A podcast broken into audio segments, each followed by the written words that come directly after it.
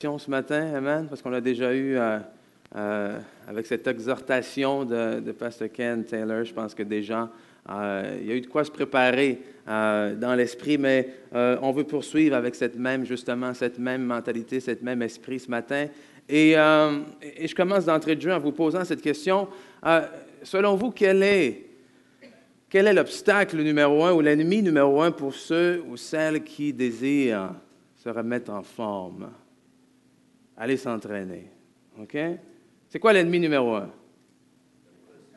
Hmm. OK. L'effort. La paresse. OK? C'est tous des, c'est tous des choses qui, qui, euh, qui, nuisent à cela. Mais euh, en tant que, kinésiologue, depuis euh, à peu près dix ans d'expérience, j'ai remarqué que ce qui semble être L'ennemi numéro un, c'est quoi? C'est souvent le temps. OK? Le temps. Les gens n'ont pas le temps. Euh, euh, euh, les gens sont remplis de bonne volonté, sont remplis de... écoute, tu, leur parles, ils veulent. Les objectifs sont là, les objectifs sont clairs, les objectifs sont larges, mais on n'a pas le temps. Et si vous attendez d'avoir le temps avant d'aller vous remettre en forme, vous allez attendre longtemps. Parce qu'il n'y a personne qui a le temps d'aller s'entraîner. N'est-ce pas?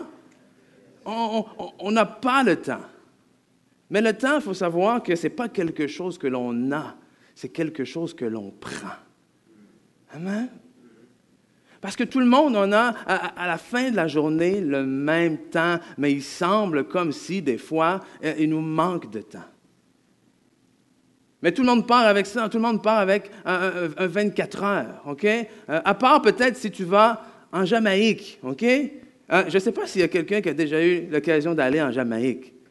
Mais en Jamaïque, ils ont 48 heures dans une journée.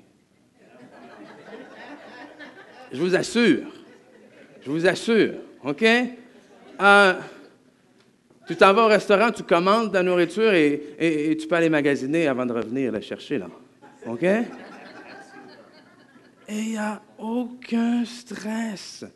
Je pense que dans le dictionnaire jamaïcain, le mot stress n'y est pas. Parce que dès que tu demandes quelque chose, la réponse que tu as, c'est Yeah, man. No problem, man. Il n'y a jamais de problème. OK? Jamais. Mais tu reviens ici, les gens sont stressés le temps. Le temps semble être un, ennemi contre lequel on se bat et on trouve toutes sortes de, gadgets, de technologies pour euh, supposément nous sauver du temps. Mais au contraire, ça nous trouve juste plus de choses à faire maintenant. Et là, après, on se plaint qu'on n'a plus le temps de rien faire. Et autant que le temps est un, ennemi, un adversaire, quelque, chose qui nuit à ceux qui veulent euh, se remettre en forme, maintenant, en tant que pasteur, je réalisais que des fois, le temps semble aussi être un ennemi pour ceux et celles qui désirent se rapprocher de Dieu. Euh, j'aimerais bien me rapprocher de Dieu, j'aimerais bien passer plus de temps avec Dieu, mais je n'ai pas le temps. J'ai tellement de choses à faire. Je voudrais bien lire ma Bible, mais je n'ai pas le temps. Je voudrais bien prier, mais je n'ai pas le temps. Il faut que je fasse ci. Mais je vais vous dire la même chose. Le temps, ce n'est pas quelque chose que l'on a, c'est quelque chose que l'on prend. Et pourquoi est-ce qu'on parle de temps aujourd'hui? Ah, c'est parce que la semaine dernière, on a débuté cette série euh, intitulée Un pour tous et tous pour un. Et dans cette série-là, non, non seulement on s'est inspiré, oui, de la devise des trois euh, mousquetaires, mais principalement de ce que la parole de Dieu nous dit euh, en 2 Corinthiens chapitre 5. Et je vous invite à aller tourner là, justement. On va, euh, cette série est basée sur ce passage-là, sur ce verset-là. Et moi, je vous lis dans la version parole vivante. OK? 2 Corinthiens chapitre 5, versets 14 et 15, qui nous dit, nous sommes subjugués, subjugués, pardon, par l'amour de Christ, que Christ nous a témoigné. Il nous étreint, nous presse et nous pousse en avant. La conviction à laquelle nous sommes arrivés et qui nous guide est celle-ci. La conviction, la conclusion à laquelle nous sommes arrivés est celle-ci. Si un seul homme est mort pour tous, il s'ensuit que tous sont morts. Et pourquoi est-il mort? On parle évidemment ici de Jésus. Donc pourquoi Jésus est-il mort? La question qu'on se pose. Et, je pense que pour nous, en tant que chrétiens, c'est quand même bien de connaître cette réponse-là, n'est-ce pas? Pourquoi est-il mort? pour que ceux qui ont été ressuscités à une vie nouvelle ne continuent pas à mener, selon leur gré, une petite vie égoïste, hein, mais qu'ils vivent pour celui qui est mort à leur place et qui fut ressuscité pour leur salut. Donc, qu'est-ce qu'on voit ici? C'est que maintenant, notre vie, qui est un don, qui est une grâce de Dieu, doit être maintenant euh, redonnée à lui, carrément. Donc, c'est là où on s'est questionné, mais un pour tous, tous pour un, c'est quoi? Une vie euh, vécue pour Jésus, à quoi est-ce que ça ressemble? Et on a déterminé ces quatre éléments qu'on appelle les quatre T, euh, que euh, domaines dans nos vies que si on veut dire que nous avons une vie vécue pour Jésus, ça va être important que ces domaines-là de nos vies soient entièrement donnés à lui. Et ces domaines, c'est quoi? C'est notre temps, notre trésor, notre temple, et nos talents. Temps, trésor, temple et talent. Mais au lieu de regarder ça d'une manière très euh, euh, basique, on a établi la semaine dernière, et je vous invite, si vous n'étiez pas là, à aller écouter le, message de la semaine dernière, ça va vous aider à euh, comprendre les messages qui suivent. Parce qu'on a établi une base. Que pourquoi est-ce qu'on vit pour Christ? Pourquoi est-ce que ces choses-là appartiennent à Christ? Parce que premièrement, on a reconnu que Dieu est notre source. Il est la source de tout ce que nous possédons. Il est la source de tout ce que nous sommes. Hein? Donc, s'il est la source de tout ce que nous avons et possédons et que nous sommes, deuxièmement, on a reconnu que, alors, à ce moment-là, nous sommes des gérants, des gestionnaires, des administrateurs des dons que Dieu nous a donnés. Donc, on doit prendre ces choses-là pas comme nous appartenant, dire OK, merci, c'est bon, euh, je pars avec, maintenant c'est à moi, merci pour ton sacrifice, maintenant je fais ce que je veux euh, de ma vie. Non, ma vie est un don de Dieu que maintenant j'ai investi pour lui. OK? Et que finalement, quoi? Ben, je suis béni pour être une source de bénédiction à mon tour. Déjà, si on est capable de, regarder notre vie chrétienne selon la perspective de ces trois choses-là, que Dieu est ma source, que je suis gérant et que je suis béni pour être une source de bénédiction, à mon tour, je vous dis, ça change beaucoup de choses. Et aujourd'hui, c'est le premier qu'on veut voir, c'est le temps. Comment arriver à, à gérer mon temps d'une manière à ce qu'il soit euh, justement une source de bénédiction. Une source de bénédiction pour les autres, que ce soit euh, quelque chose qui euh, rende gloire à Dieu. Parce qu'on dit souvent, non, non, mais j'ai pas le temps. Mais le temps, vous savez, ça dépend toujours de comment est-ce qu'on le voit. Parce que des fois, on est avec des gens et on dit, ah, comme le temps passe vite en bonne compagnie. Et d'autres fois, on est avec d'autres gens et le temps est un peu plus long. N'est-ce pas? Mais c'est exactement les mêmes secondes, les mêmes minutes qui s'écoulent exactement à la même vitesse. OK? Donc le temps, c'est quelque chose qui, euh, euh, qui dépend de notre perspective, de comment est-ce qu'on euh, l'aborde. Vous savez, il y a, un, il y a un chanteur québécois, probablement que plusieurs d'entre vous connaissez, hein, Corneille, qui, a chanté un, chant, qui, ben, ça date de longtemps, il dit Parce qu'on vient de loin. Parce qu'on vient de loin. Et, ce chant-là disait Quoi On vit chaque jour comme le dernier. Et il continue en disant Vous feriez pareil si seulement vous saviez combien de fois la fin du monde nous a frôlés. OK? Notre vie ou qu'est-ce qu'on fait de notre temps est énormément influencé parce que l'on juge important, par ce qui se passe autour de nous. Et la parole de Dieu nous dit, en Colossiens 4, 5, de racheter le temps.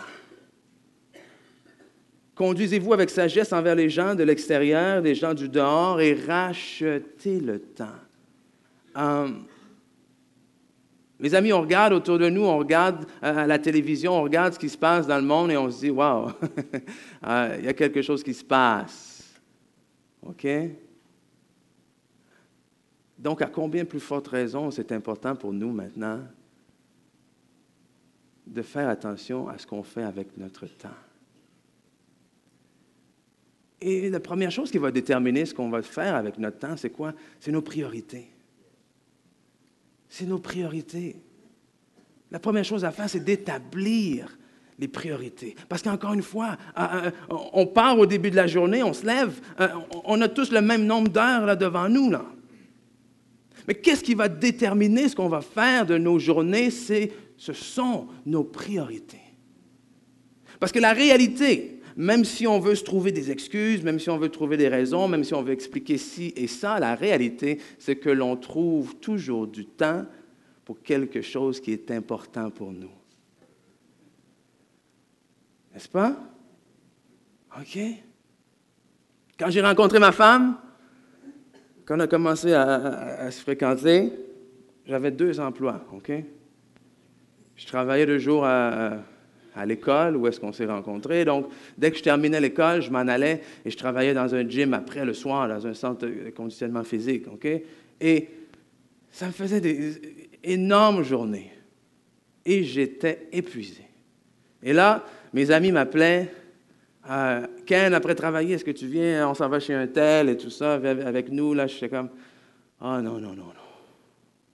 Je suis beaucoup trop fatigué. Demain, il faut que je me relève pour aller travailler. Écoute, ah, peut-être une prochaine fois, je suis trop fatigué. Là, je raccroche. Cinq minutes après, Valérie m'appelle. Oui, qu'est-ce que tu fais ce soir? Oh non, rien, rien. Qu'est-ce que, qu'est-ce que, qu'est-ce que tu veux? Est-ce que, est-ce que tu veux faire quelque chose avec moi après travailler? Ben oui, ben oui. Tout que, dès que je finis de travailler, je m'en viens.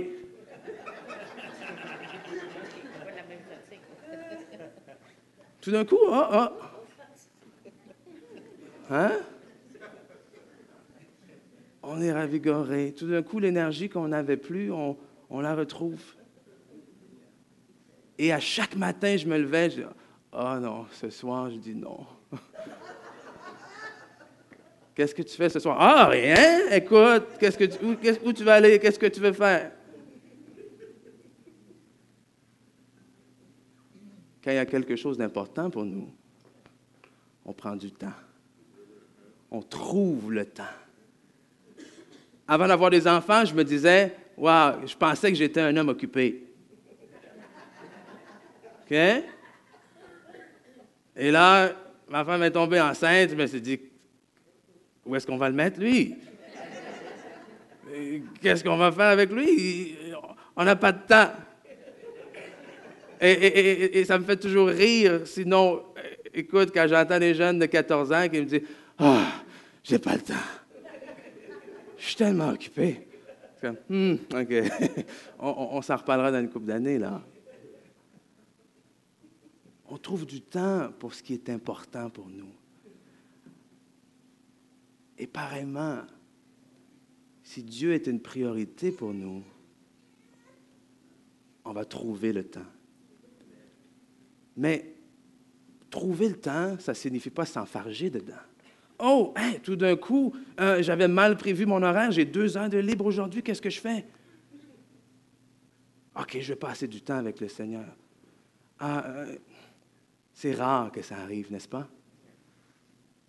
Hein, quand est-ce que la dernière fois que vous avez ouvert votre agenda vous avez réalisé que finalement, hey, j'ai rien à faire aujourd'hui? Pour, pour trouver le temps, il faut le chercher le temps. N'est-ce pas? Pour le trouver, il faut le chercher, le temps.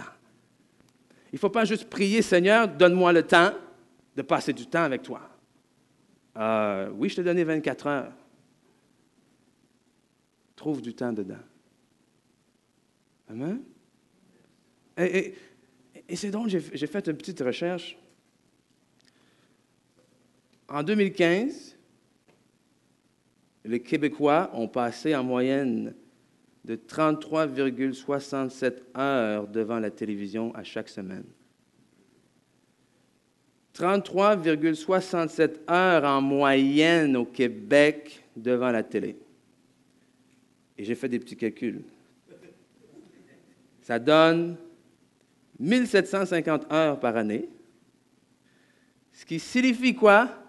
2,5 mois par année.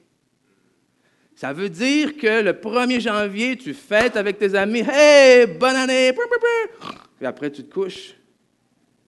Et tu te réveilles au mois de mars.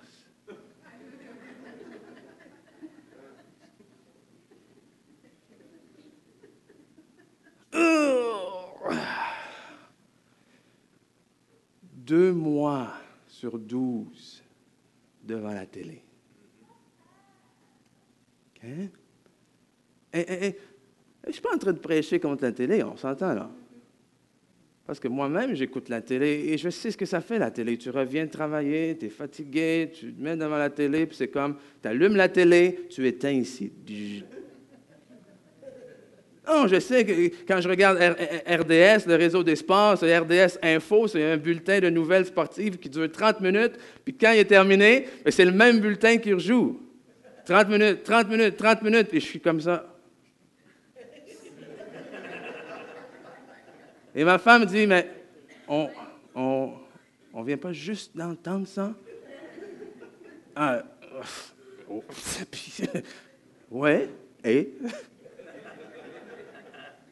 C'est comme on, et c'est correct, c'est normal, on a besoin des fois de, de, de, déconnecter, OK? De juste prendre le temps de pas trop réfléchir. Mais je pense qu'il faut être quand même conscient que il y a probablement un mois qu'on peut sauver là-dedans. OK? Donc, au lieu de passer 2,5 mois devant la télé, disons que tu coupes de moitié, et que tu dis, ben, je vais prendre 1,5 de ces mois-là pour le Seigneur. Qu'est-ce que tu peux faire pendant un mois à temps plein, 40 heures semaine, 50 heures semaine, dédié à 100% pour le Seigneur? Je te garantis que ta foi, ta vie chrétienne, à ce moment-là, c'est comme... Amen? Et, c'est là, on, veut tous ça. On veut tous cette relation forte, grande, puissante et, tous les adjectifs qui vont avec, avec Dieu. Mais déjà, il faut que ça soit une priorité. Et après que ce soit une priorité, euh, il faut que ce soit un engagement. Il faut s'engager, prendre une décision. Et aujourd'hui, je pense qu'il y a comme une épidémie dans le monde ou du moins dans notre société, euh, qui est l'allergie à l'engagement. Oh non, non. On est allergique à l'engagement. C'est le peut-être, je vais voir, je ne sais pas. On verra. Je vais prier là-dessus. Ça fait beaucoup plus spirituel. OK? Je vais prier là-dessus. Comme ça, après, tu peux dire, Hum, le Saint-Esprit m'a dit finalement non. C'est beaucoup mieux que de dire non directement. Hein? Parce qu'une fois que c'est le Saint-Esprit, écoute, qu'est-ce que tu veux dire après? Euh, mais c'est vrai. J'ai des amis qui, euh, qui tenaient une réunion dans leur maison une réunion de prière qui était ouverte, puis il y avait quelques personnes, cinq, six, sept personnes des fois, qui, assistaient à cette réunion-là. C'était très comme, euh, encore une fois, ouvert. Ils ouvraient leur maison, les gens venaient, puis euh, ils avaient vraiment un bon temps et tout ça. Et c'était quelque chose que, euh, petit à petit, les gens commençaient à fréquenter, puis un peu tous au même moment, puis sans que ce soit officiellement organisé. Mais un jour, ils ont décidé, ils ont dit, écoute, ah, ça nous fait plaisir de, vous recevoir chez nous, mais ah, c'est quand même chez nous. Ça veut dire quoi? Ça, ça veut dire qu'il euh, faut qu'on soit capable de, s'organiser un peu, de savoir quand est-ce que les gens vont arriver, euh, combien de personnes attendre et tout ça. Ce qui est un peu normal, n'est-ce pas? Euh, si tu invites des gens à, souper chez toi, je pense que tu aimes savoir un peu à peu près combien de personnes il va avoir. OK? Et donc, ce qu'ils ont fait, c'est qu'ils ont dit, bon, mais à, partir de la semaine prochaine, si vous pouvez vous inscrire, ça va être tel soir, à telle heure, inscrivez-vous, écrivez votre nom, votre numéro de téléphone, et je vous dis la vérité. À partir de ce moment-là, il n'y a plus personne qui est allé. Oui, mais je ne sais pas. Euh, je ne sais pas de quoi sera fait demain. Hmm. C'est drôle comme des fois on peut être très spirituel avec les versets, prendre les versets puis dire, ben, écoute, on ne sait jamais ce qui va arriver demain. Comment tu veux que je m'engage? Mais, je vais vous dire quelque chose. Vous ne pourrez jamais avoir de succès dans quelque chose dans laquelle vous n'êtes pas engagé. OK? On va dire, si vous n'êtes pas engagé dans quelque chose, ne vous attendez pas à récolter du succès dans cette chose-là. Vous mettez 50% dans la compagnie et vous voulez récolter 100% Ça ne fonctionne pas comme ça. Vous vous engagez à 50% dans votre relation et vous vous demandez pourquoi votre mariage ne fonctionne pas on ne peut pas avoir de succès dans une chose où est-ce qu'on n'est pas engagé. Parce que vous savez, on dit quoi? Souvent? On dit l'argent, c'est du temps, ou le temps, c'est de l'argent plutôt. Mais le temps, ce n'est pas automatiquement de l'argent. Je dirais plus que le temps, c'est un investissement. Le temps, c'est un investissement. Et ce que tu vas récolter de cet investissement-là dépend de où est-ce que tu vas investir.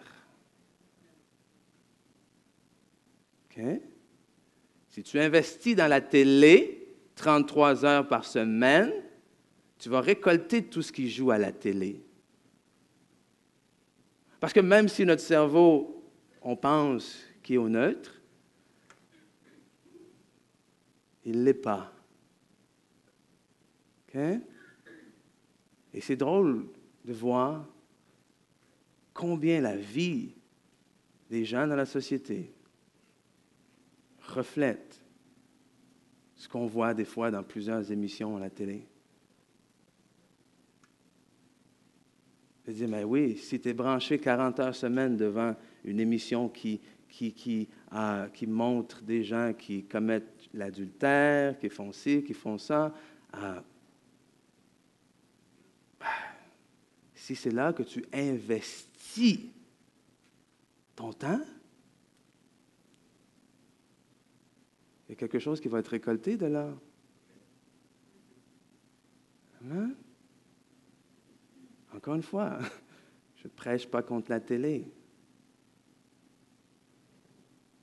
Mais la Bible nous dit de prendre garde à ce qu'on met devant nos yeux. Parce que ce que tu mets devant tes yeux, éventuellement, va dans ton cœur. Et de l'abondance du cœur, la bouche parle.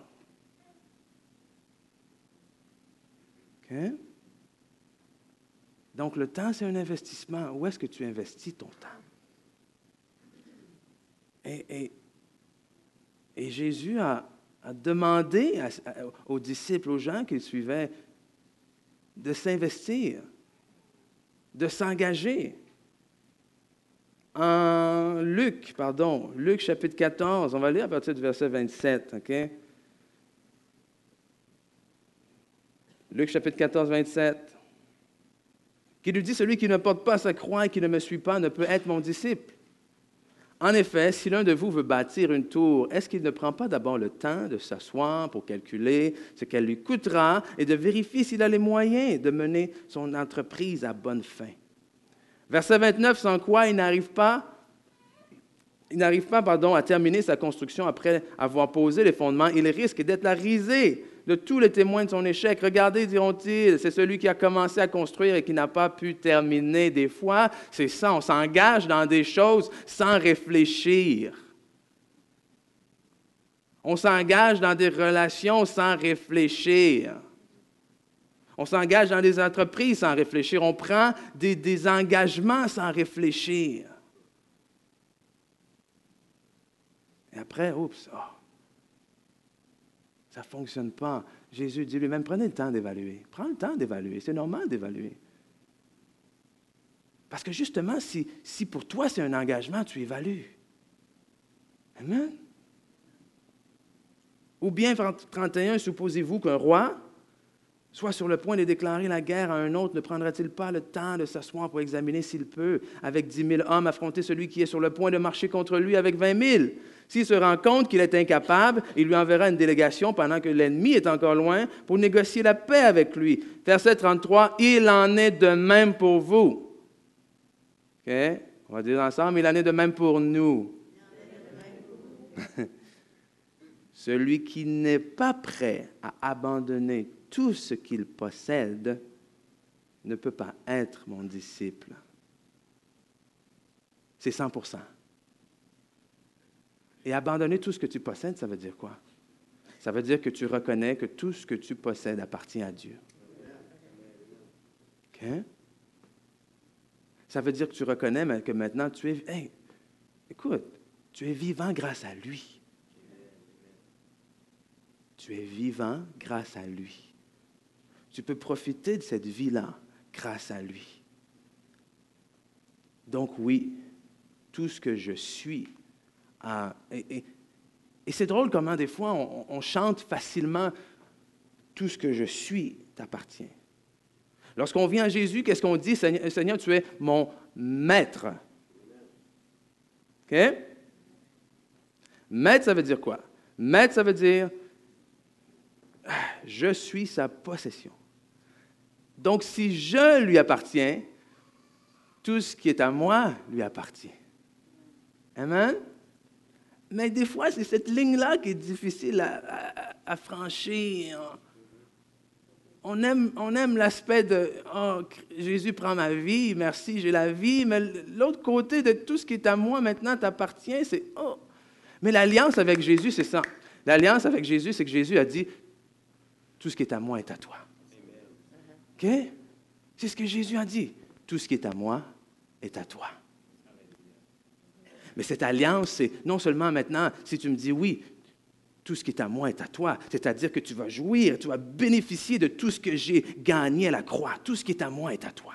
Mais dans cette alliance, si tu signes, il faut que tu comprennes que non seulement tout ce qui est à moi est à toi, mais maintenant tout ce qui est à toi est à moi.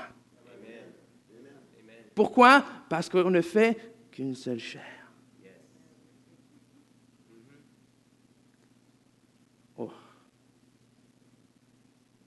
C'est bon la parole de Dieu, n'est-ce pas? Et, pourquoi avoir peur de donner toute sa vie à quelqu'un qui est mort pour nous? Je pense qu'il a prouvé sa fidélité. Je pense qu'il a prouvé son amour. Il n'y a pas de plus grand amour que de donner sa vie pour ses amis.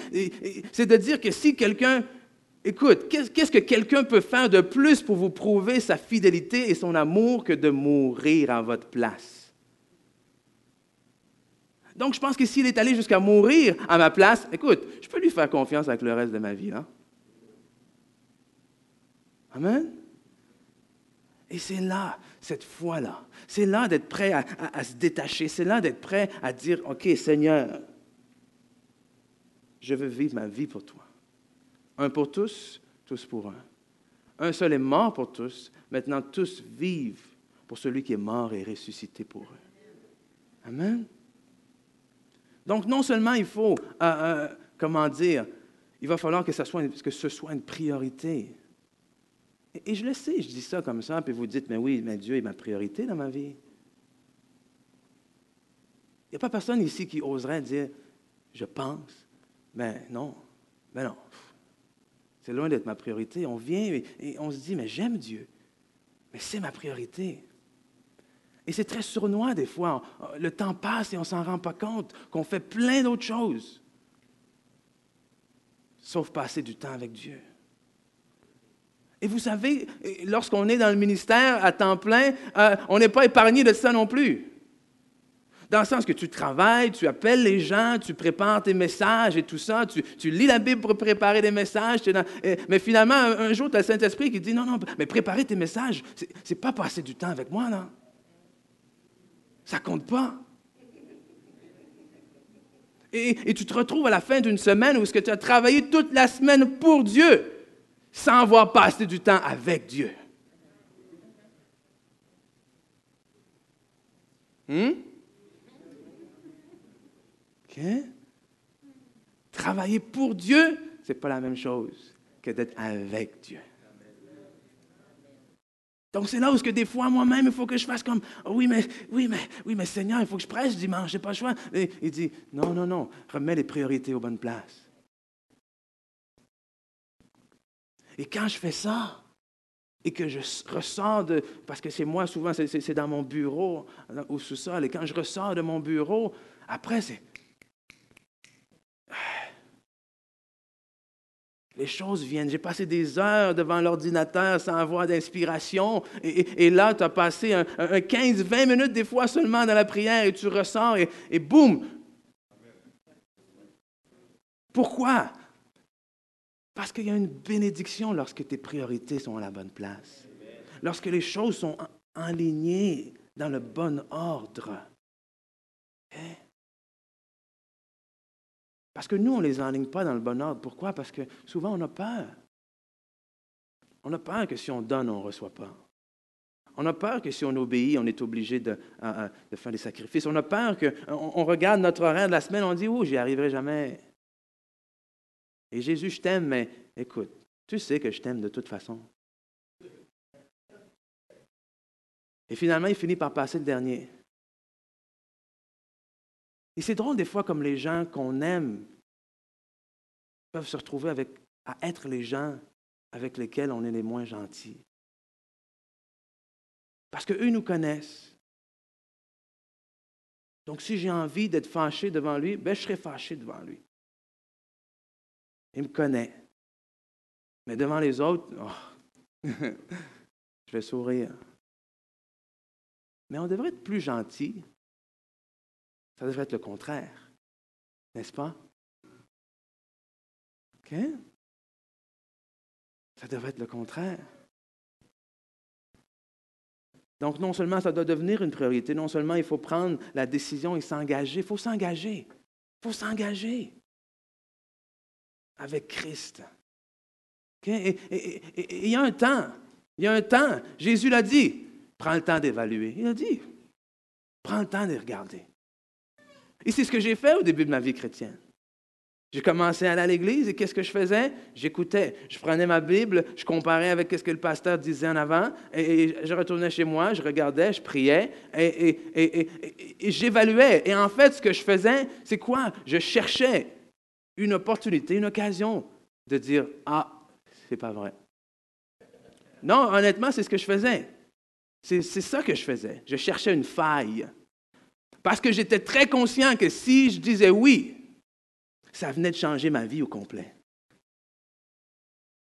On s'entend? Donc j'évaluais. Donc j'ai dit, hmm, hmm, OK, OK. Jusqu'à un jour où j'ai dit, OK, c'est bon. C'est bon, c'est bon. C'est bon, Seigneur, j'embarque. Et il est patient. Il est bon, il est miséricordieux. Il dit, vas-y, vas-y. Teste. Cherche. Évalue. Je suis conscient. Il dit, j'ouvre la porte à tout le monde, mais j'oblige personne à entrer. Regarde. Regarde ce que ça va te coûter d'entrer. Mais il faut que tu comprennes que ce que tu penses que tu vas perdre, tu vas retrouver beaucoup plus de l'autre côté. Mais c'est ta décision. Mais c'est ta décision. C'est ça la beauté, c'est notre décision. ne peut pas juste dire, écoute, je ne sais pas, on n'essaye pas la vie chrétienne. On n'essaye pas la foi. On n'essaye pas de se marier. Non, non, non. Il y a des gens que j'entends que c'est ça. Quelqu'un dit, écoute, on se marie, puis après on, va, on, verra. OK. Tu t'engages. Oui, mais je ne sais pas ce qui va arriver demain. Tu t'engages. OK, donc, je n'achèterai pas de voiture parce que je ne sais pas, peut-être que demain, je vais faire un accident. OK? Je n'irai pas travailler parce qu'on ne sait jamais, peut-être que demain, je vais perdre mon emploi. Je n'aurai pas d'enfant parce qu'on ne sait jamais, peut-être que ça fait des vies indécises. Et une vie indécise, quand il n'y a pas d'engagement, qu'est-ce que ça fait? Ça fait qu'il y a toujours une porte de sortie. Quand tu ne t'engages pas, c'est que tu gardes toujours une porte de sortie. Et tant qu'il y a une porte de sortie, tu vas toujours avoir un œil sur cette porte de sortie-là et tu vas toujours évaluer la situation pour dire est-ce que c'est maintenant que je sors ou non? Amen. Tandis que si tu as fermé la porte, peu importe ce qui arrive, tu restes là et tu continues dans la foi. Il n'y a pas de porte de sortie. Je me suis engagé, même si c'est dur, même s'il y a des jours où je lis des versets que je ne comprends pas, même s'il y a des jours qui arrivent des choses dans ma vie chrétienne que je ne comprends pas, que je me dis, est-ce que Dieu, c'est toi qui permets ça? Est-ce que c'est pourquoi est-ce que telle chose est arrivée? Je me suis engagé un jour avec Dieu. J'ai décidé que je faisais une seule chair avec lui. Donc j'ai décidé que si il a donné sa vie pour moi, alors je vais donner ma vie pour lui. Alors même si chaque journée n'est pas rose, même si toutes les journées ne sont pas ensoleillées comme celle d'aujourd'hui, j'ai décidé une fois pour toutes que j'allais suivre Jésus le reste de ma vie. Il n'y a pas de porte de sortie. C'est pas s'il répond à ma prière, je vais rester. Si tu ne réponds pas assez rapidement à ma prière, je vais sortir. Si je suis béni, je vais rester. Si je ne suis pas béni, je vais sortir. Si je vois ce que tu as parlé. écoute,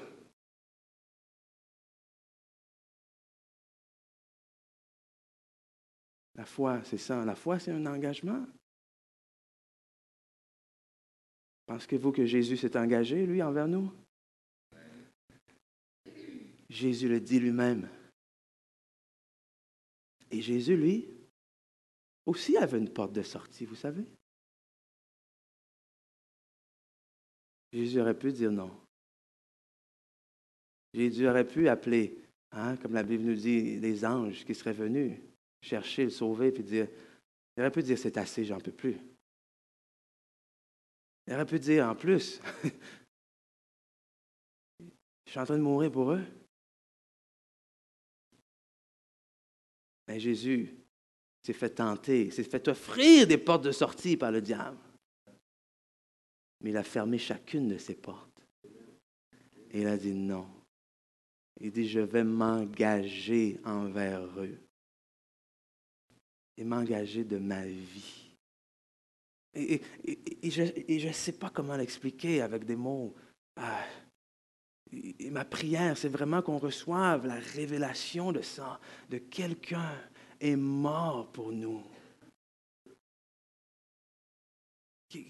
Il n'y a rien de plus grand que ça. Il n'y a pas un cadeau, il n'y a pas un sacrifice qui peut être plus grand que ça. Il y a quelqu'un qui est mort pour nous. Il y a quelqu'un qui est mort pour qu'on puisse espérer de nouveau. Il y a quelqu'un qui est mort pour qu'on puisse être heureux euh, de nouveau. Il y a quelqu'un qui est mort pour qu'on puisse euh, aspirer à la guérison. Il y a quelqu'un euh, qui est mort pour qu'on puisse avoir des familles restaurées, des couples qui fonctionnent. Il y a quelqu'un qui est mort pour qu'on puisse passer l'éternité avec Dieu. Il y a quelqu'un qui est mort pour qu'on ne soit pas obligé de rester dans les problèmes dans lesquels nous sommes. Il y a quelqu'un euh, qui est mort, même s'il savait très bien que plusieurs allaient le refuser le rejeter.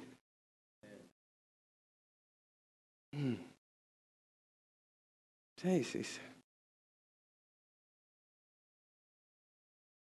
Je me dis, quelqu'un me prête de l'argent une fois, si la prochaine fois c'est lui qui me le demande, je vais lui en prêter pourquoi? je vais lui emprunter, je, vais lui en prêter juste parce que je vais me dire, hein, il m'a déjà prêté de l'argent quand j'avais besoin, donc je vais lui en prêter à mon tour. Mais là, on parle de quelqu'un qui a donné sa vie pour nous.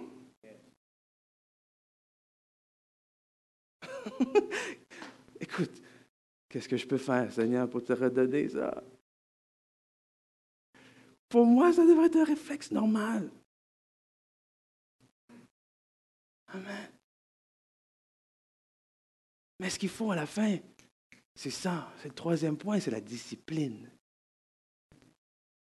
Parce que j'ai réalisé que les gens, pour certaines personnes, finalement, s'entraîner, ou plutôt, la santé pour eux, ça devenait une priorité.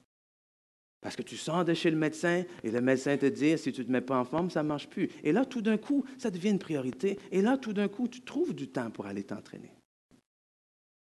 Donc les gens, ça devenait une priorité pour eux. Les gens se sont engagés. Mais après, c'est la discipline, la persévérance. C'est quoi? C'est la persévérance de maintenir son engagement. OK? Parce qu'on s'engage. Mais maintenant, c'est quoi? Tu dois maintenir ton engagement. Et c'est ça la discipline. Et, il y a une certaine époque où je me sentais mal devant Dieu. Pourquoi? Parce que je me disais, écoute Seigneur, je, t'aime. J'ai aucun doute que je t'aime et, que je veux être proche de toi, mais je dis, pourquoi est-ce que c'est si difficile de passer du temps avec toi?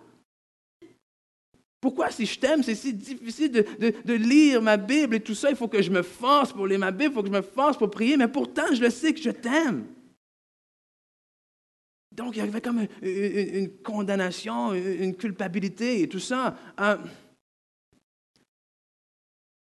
et j'ai compris par la suite que, que la discipline, ce n'était pas le fait de se discipliner à aimer Dieu. Ce n'est pas le fait de se discipliner à, vouloir être en santé, à vouloir être en bonne forme. Euh, c'est le fait de discipliner notre chair. Parce qu'encore une fois, quand tu vas aller t'entraîner et te mettre en forme, oh, tu veux y aller. Et tu sais pourquoi il faut que tu y ailles. Mais quand tu te lèves le matin, oh, ce n'est pas ta volonté que tu dois décider. Ce n'est pas la volonté d'y arriver que tu dois discipliner. Hein? C'est ta chair. C'est comme l'athlète, c'est comme le boxeur qui dit, moi, moi, moi, je suis né pour boxer. Moi, la boxe, c'est ma vie. Et il se voit un jour comme champion du monde. Et, et, lui, les, quelques temps qu'il est dans le ring, c'est sa vie. Et il vit pour ça, il veut ça, il aime ça. Il n'a pas besoin de se discipliner pour boxer. Il a besoin de se discipliner pour faire ce qu'il faut pour qu'il puisse boxer. OK? Parce que autant il peut aimer la boxe, il ne pourra jamais aspirer à être champion du monde s'il n'est pas assez discipliné pour s'entraîner. Autant tu aimes Dieu. Ça va être difficile d'avoir cette relation-là avec Dieu à laquelle tu aspires si on n'est pas capable de se discipliner. Si on n'est pas capable de, mettre, de fermer notre agenda, si on n'est pas capable de fermer notre téléphone. Et des fois, c'est difficile de fermer le téléphone. Hein? Pour passer du temps avec Dieu. Ça n'a rien à voir avec l'amour qui est moins fort. Et l'apôtre Paul le dit lui-même, OK? Il assujettit son corps chapitre, ou plutôt 1 Corinthiens, chapitre 9, versets 24 à 27. 1 Corinthiens 9, 24 à 27. Pardon, qui nous dit Ne savez-vous pas que les concurrents dans le stade courent tous, mais qu'un seul remporte le prix? Courez de manière à le remporter. Vivez votre vie de manière à, la gagner, entre guillemets. Vivez votre relation avec Christ de manière à en bénéficier. Tous les athlètes s'imposent toutes sortes de privations et le font pour obtenir une couronne qui va se détruire, d'autres versions disent une couronne, une couronne corruptible, pardon. Mais nous, c'est pour une couronne incorruptible, indestructible. Et il compare, il dit, écoute, si Si les athlètes sont capables de se discipliner, de faire autant de sacrifices pour quelque chose qui un jour va disparaître, à combien plus forte raison nous devrions-nous être capables de faire ça pour quelque chose d'incorruptible, d'éternel? Dis-moi donc, je cours, mais pas comme à l'aveuglette, je boxe, mais non comme battant l'air. Au contraire, je traite durement mon corps et que je le quoi? Je le discipline. Je traite durement mon corps et je le discipline, de peur d'être moi-même disqualifié après avoir prêché aux autres. On n'a pas, besoin de, on pas besoin de discipline pour le résultat. On a besoin de discipline pour le processus. Hein? Parce que le résultat, on le veut tous. Le résultat, on le voit tous. Le résultat, on y aspire tous. Mais c'est pendant le processus que le tri se fait. Hein? Et qu'est-ce qui va nous faire tenir pendant ce processus-là? Évidemment, c'est Dieu, c'est le Saint-Esprit, mais ça revient au début. Est-ce que c'est vraiment votre priorité? Je vais appeler l'équipe de louange, si vous voulez bien. Et pendant ce temps-là, pendant que l'équipe de louange vient, je vais vous demander de tourner en 1 Corinthiens chapitre 10 et verset 31. Donc, ce qu'on voulait voir ensemble aujourd'hui, c'est, c'est le temps. C'est qu'en tant qu'enfant de Dieu, une vie qui est appelée à être vécue pour Jésus implique inévitablement du temps. OK? Du temps. C'est, un investissement. Si je vous donnais mon, mon, mon, comment dire, ma facture, mon relevé de carte de crédit, ça ne serait pas trop compliqué de voir mes priorités. OK? On, commencerait à voir un, certain euh, pattern, entre guillemets, pardon. Dans le sens qu'à part les, dépenses de base, on, voit, va voir l'essence, on va voir tout ça, mais on va voir des livres beaucoup de livres. J'aime lire et pour moi c'est important. Donc on le, voit. On le voit. Sur mon relevé, c'est la majorité des dépenses, c'est des livres. Après, vous allez voir aussi des, des, restaurants parce que des fois, on est trop lâche pour faire à manger. Mais on aime aussi passer du bon temps ensemble. Hein? évidemment, il y, a, un investissement pour les choses de Dieu, pour le royaume de Dieu. Le temps, ce n'est pas seulement de l'argent, c'est un investissement. Et est-ce que, quand on parle d'investissement et qu'on parle d'argent, c'est facile de dire, ben, je vais investir mon argent là où je pense que ça va me rapporter. Si on parle de la bourse, par exemple, euh, je vais mettre mon argent dans la bourse là où je pense que ça va me rapporter. Mais si on parle de temps, pourquoi ça serait différent? Je vais investir mon temps là où je pense que ça va me rapporter. Là où je pense que ultimement, à la fin de la journée, ça va être bénéfique pour moi. Et 2,5 mois par année devant la télévision, ce n'est pas bénéfique.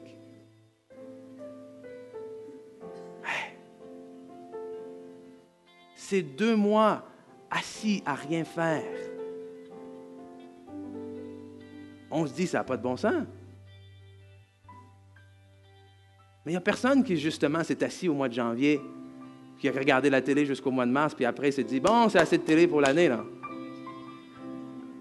Non. C'est jour après jour c'est décision après décision. C'est que ces priorités-là que vous établissez dans votre vie, non seulement il faut les établir, non seulement il faut vous engager, mais être discipliné parce qu'à tous les jours, il faut vous rappeler quelles sont vos priorités.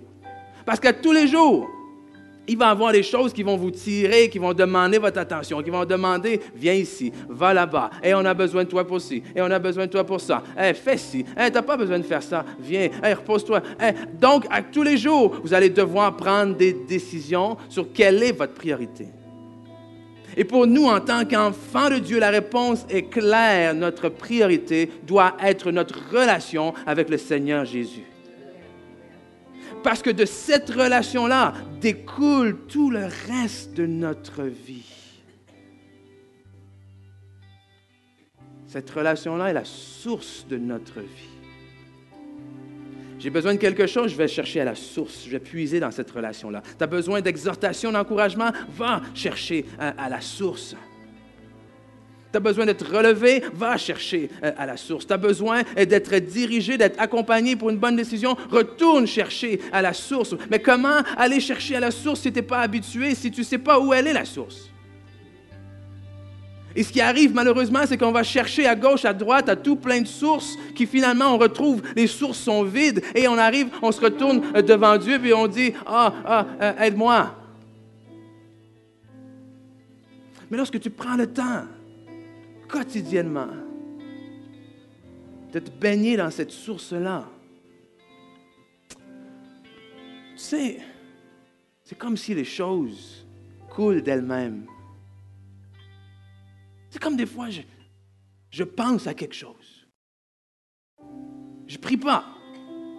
Je pense à quelque chose. Mais une couple de jours après, semaine après, oh, je vois la réalisation de ce que j'avais pensé. De ce que je m'étais dit, waouh, ça serait bien si. On se comprend? Ou est-ce que ta vie de prière même vient seulement être une, une extension de cette communion-là avec Dieu? Ou est-ce que ça devient même plus un temps où est-ce que tu dis, OK, là, euh, oui, il y a des moments où je pense qu'il faut fermer la porte, il faut se mettre là et dire, là, je prie, mais ça n'a pas besoin d'être simplement quelque chose que tu mets dans ton horaire, après ci, après ça, là, je vais prier là. Non, écoute, une vie de prière, c'est une vie qui est continuellement en communion avec Dieu. Ou est-ce que tu peux prier, oui, dans ta chambre, mais tu peux prier dans la douche, tu peux prier euh, dans la voiture, tu peux prier en faisant la vaisselle, tu peux prier au travail. Une vie de prière, c'est ça, c'est une vie de communion avec Dieu tout le temps, 24 heures sur 24.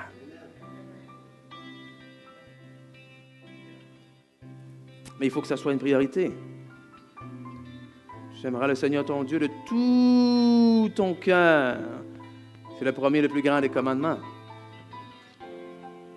Parce que de ce commandement, tout le reste découle. Parce que si vraiment tu aimes le Seigneur de tout ton cœur, de toute ton âme, de toute ta force, de toute ta pensée, tout le reste va découler de ça. Finalement, qu'est-ce qu'on veut dire? Ça veut dire quoi une vie? Ça veut dire quoi mon temps pour Jésus? Ça veut dire qu'il faut que je passe ma journée à genoux? C'est pas ça que ça veut dire.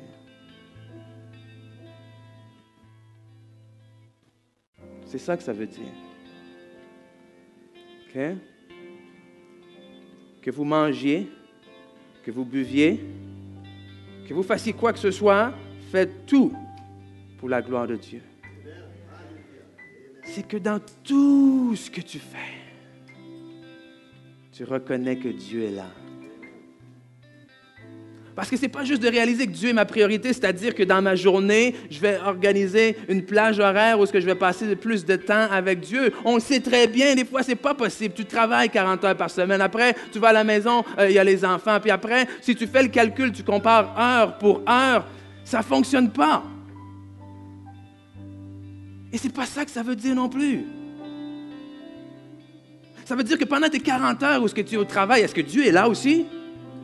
Ou tu as seulement prévu entre 4 heures et 4 heures et demie avant d'aller chercher les enfants? Est-ce que quand tu es avec les enfants, est-ce que Dieu est là aussi? Est-ce que c'est la priorité? Est-ce que de la manière que tu parles à ta femme, de la manière que tu parles à tes enfants, de la manière que tu gères ton foyer, est-ce que Dieu est la priorité? Est-ce qu'on est capable de voir que Dieu est la priorité dans tes paroles, dans tes actions? C'est ça. Tout ce que vous faites, faites-le pour la gloire de Dieu. Tout ce que vous faites, faites-le en, ayant cette euh, conviction, connaissance, révélation que Christ est là tout le temps. Il faut qu'il soit là tout le temps. Et la vérité, c'est ça. C'est qu'il est là tout le temps. Mais tu sais, des fois, on vit nos vies comme, comme s'il n'était pas là. Mais il est constamment là. Ça serait pas un peu bizarre d'être avec quelqu'un, de vouloir lui parler toute la journée, puis toute la journée, il, se promène, puis vous êtes là, vous êtes en arrière, puis il vous dit pas un mot, là. Mais des fois, c'est comme ça qu'on agit avec le Seigneur. Et ce n'est pas par mauvaise volonté, c'est pas par... Vous savez, mais je pense que vous le savez, hein?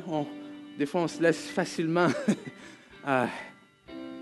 envahir, submerger par tout ce qu'on a à faire. Là. Et parce que Dieu nous aime, parce qu'il sait qu'on l'aime, des fois, ben, on dit, ben, je m'excuse, Seigneur, écoute, on se verra demain. Bonne nuit. Hein. Non.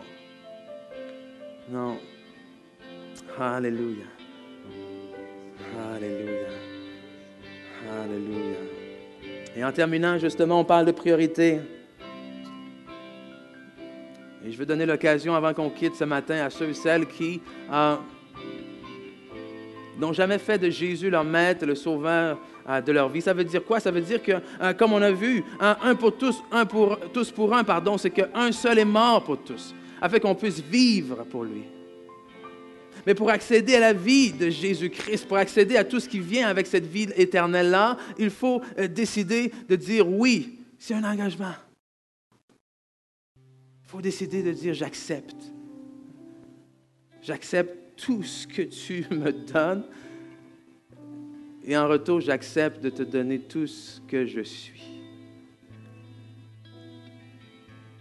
Si pour la première fois aujourd'hui, justement, vous voulez faire de Jésus Christ la priorité dans votre, vie. Comment est-ce que Jésus, peut-être vous vous dites, mais oui, mais comment est-ce que de faire Jésus la priorité va m'aider dans tel domaine? Comment est-ce que est-ce qu'il va changer cette chose? Est-ce que, oui, mais comment est-ce qu'il va faire pour, rectifier telle situation? Oui, mais ça fait des années, le simple fait de faire de Jésus, euh, il est mort pour vous. Je crois qu'il a prouvé sa fidélité. Donc, si c'est vous ce matin pour la première fois, vous voulez dire oui, je vais compter jusqu'à trois, et au compte de trois, je vais vous demander de lever la main, de lever la main en, signe que vous acceptez ce don gratuit de la grâce de Dieu. un, deux, trois. Est-ce qu'il y a quelqu'un ce matin? Est-ce qu'il y a quelqu'un ce matin, pour la première fois, tu veux dire, ah, oui, oui, Seigneur Jésus, je te donne ma vie. Oui, Seigneur Jésus, ah, je te fais confiance avec ma vie que je ne sais pas exactement comment ça va se dérouler à partir de maintenant, mais ah, je veux vivre pour toi. Amen, amen, amen. Alléluia. Alléluia. Alors en terminant, je vais vous inviter, on, on va se lever si vous voulez bien.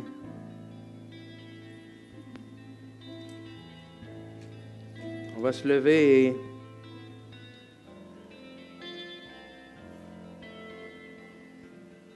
Et ensemble, on va remercier celui qui, vous savez, en nous donnant la vie, il nous a donné le temps. Amen. Il nous a donné le, privilège que qu'est-ce qu'on fait avec notre temps va compter non seulement aujourd'hui, maintenant, mais va compter pour l'éternité. Amen.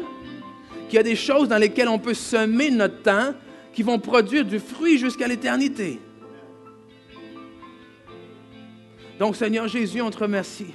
On te remercie, on déclare encore une fois aujourd'hui, on reconnaît que tu es notre source que tu es la source de tout ce que nous sommes, tu es la source euh, de nos vies, Seigneur, que tu as donné ta vie pour nous, que tu as décidé de t'engager pour nous. Et parce que tu as décidé de t'engager pour nous, à notre tour, on décide de t'engager pour toi, Seigneur Jésus. Oh, parce qu'on sait qu'on s'engage avec un Dieu bon, alléluia, avec un Dieu fidèle, alléluia, un Dieu qui nous équipe, un Dieu euh, qui nous aide à accomplir les choses mêmes qu'il nous appelle à faire. Et Seigneur, on prend la décision de se discipliner, de nous discipliner, de discipliner notre corps, notre chair, alléluia, notre volonté, Seigneur, parce qu'on t'établit, toi, comme la priorité de nos vies. Oh Seigneur, on remet tous les questionnements, on remet toutes les indécisions, on remet euh, toutes les craintes entre tes mains, Seigneur. On décide, oh alléluia, que nous, on va faire quoi? On va aller puiser à la source, parce qu'à la source, il y a les réponses, alléluia. À la source, il y a la direction. À la source, il y a la guérison. À la source, il y a la réconciliation. À la source, alléluia, il y a la paix. À la source, il y a la joie. À la source, il y a tout ce dont nous avons besoin pour vivre la vie que tu nous as appelés à vivre, Seigneur. Donc, on ne veut pas tourner nos yeux à gauche, à droite, Seigneur, mais on veut tourner, nous fixer nos regards sur toi, Seigneur Jésus. Alléluia. De qui nous avons le mouvement euh, et l'être. Et nous savons et nous déclarons que si tu as donné ta vie pour nous, Seigneur, ce n'est pas pour nous laisser vivre une vie, Alléluia, loin de toi. Oh, une vie euh, dans le stress, euh, dans l'inquiétude, mais c'est pour nous faire vivre une vie abondante, remplie de joie. Alléluia. Et que toi-même, tu bénis nos pas, toi-même, tu guides nos pas, Seigneur Jésus. Alléluia. Merci, Seigneur. Merci, Seigneur. Oh, merci, Seigneur. Oh, gloire à toi, Jésus. Gloire à toi, Jésus. Oh, gloire à toi, Jésus. Alléluia. Oh, merci, Papa. Oh, Alléluia, Seigneur Jésus. Ah. Alléluia, Alléluia, Alléluia. Amen, Amen. Amen. Donc, je vous invite à, partir avec ça, à méditer là-dessus. Et à, écoute, partir d'ici jusqu'à la maison ou au restaurant, euh, dans votre auto, remerciez Dieu. OK? Remerciez-le. Parce qu'il est bon, parce qu'il est fidèle. Remerciez-le pour ce qu'il a fait dans votre vie. Remerciez-le, tout simplement. Amen. Soyez bénis. Bonne semaine.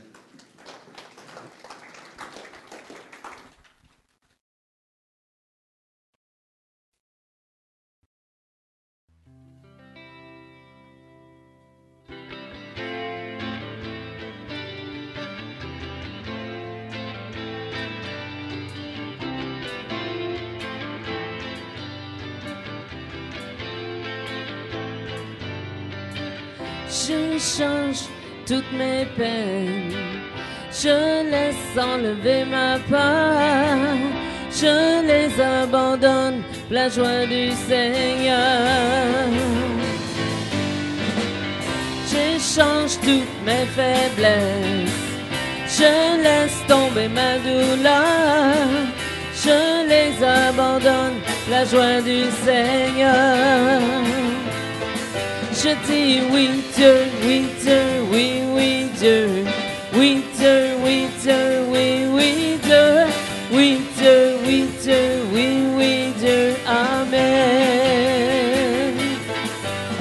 On ne peut m'écraser, rien ne peut m'arrêter. On ne peut me détruire. Je suis toujours vainqueur car ses promesses sont vraies. Joie remplit toujours mon cœur. Même si la tristesse remplit ma nuit, sa joie illumine chaque matin. J'échange toutes mes peines, je laisse enlever ma peur, je les abandonne, la joie du Seigneur. J'échange toutes mes faiblesses, je laisse tomber ma douleur abandonne, la joie du Seigneur. Je dis oui Dieu, oui Dieu, oui, oui Dieu, oui Dieu, oui Dieu, oui, oui Dieu, oui Dieu, oui Dieu, oui, oui Dieu, Amen. Oui Dieu, je dis oui Dieu,